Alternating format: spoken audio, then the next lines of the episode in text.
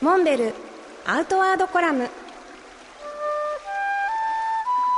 モデルでフィールドナビゲーターの中川きらです。辰野会長、今週もよろしくお願いいたします。はい、よろしくお願いします。先月ですが、残念ながら、カヌイスト野田智介さん、亡くなられてしまいましたね。はい、そうですね。辰野会長、えー随分とね、長いお付き合いがあったかと思うんですけれども。そうですね。あの、あ40年近いかな。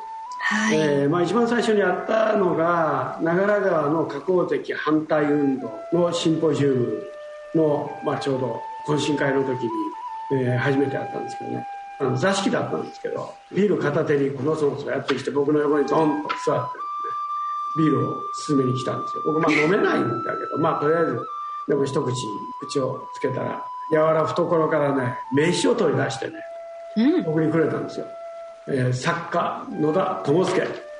いやもう後にも先にも見たこともないような名刺ですけど野田ですっていうところから始まって、まあ、当時彼はあのもうすでに有名なまあカヌイストエッセイストで、まあ、皆さんよく知ってたんですけどはいあ。の、まあ、どっちかというと折りたたみのカヤックに荷物積んで、まあ、旅をするパターンなんですねうん。まあ、やっぱりにあの23言葉交わしたらもうすぐ分かっていやまあこの人は非常にあのリベラルな方で非常にあの、まあ、馬が合うなっていうことで。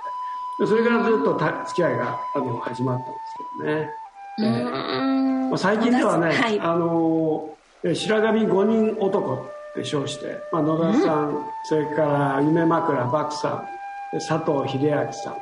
えー藤門博さんそれから僕まあ、あの年に一度はね、まあ、うちの家に自宅に集まってこう休校を温めてたんですけど、うん。もうこのコロナでここ23年もう全然会えてなかったはい。まあ、最後に交わした言葉がね、まあ、野田さんが僕ねあの四国88カ所巡りしててその道すがらちょっと野田さんのところで突然寄ったりしたんですよ、はいその。時にね「いや辰野いやまたみんなで集まりたいな、えー奈良へ行きたいよ」っていうふうに交わした言葉が僕が聞いた最後の言葉で。うん。まあ多分ね、えーのんびり三鶴からあの下ってると思いますよ。野田智介さんのご冥福をお祈りしたいと思います。モンベルアウトワードコラム、辰野勇と中川きらがお送りしました。次回もお楽しみに。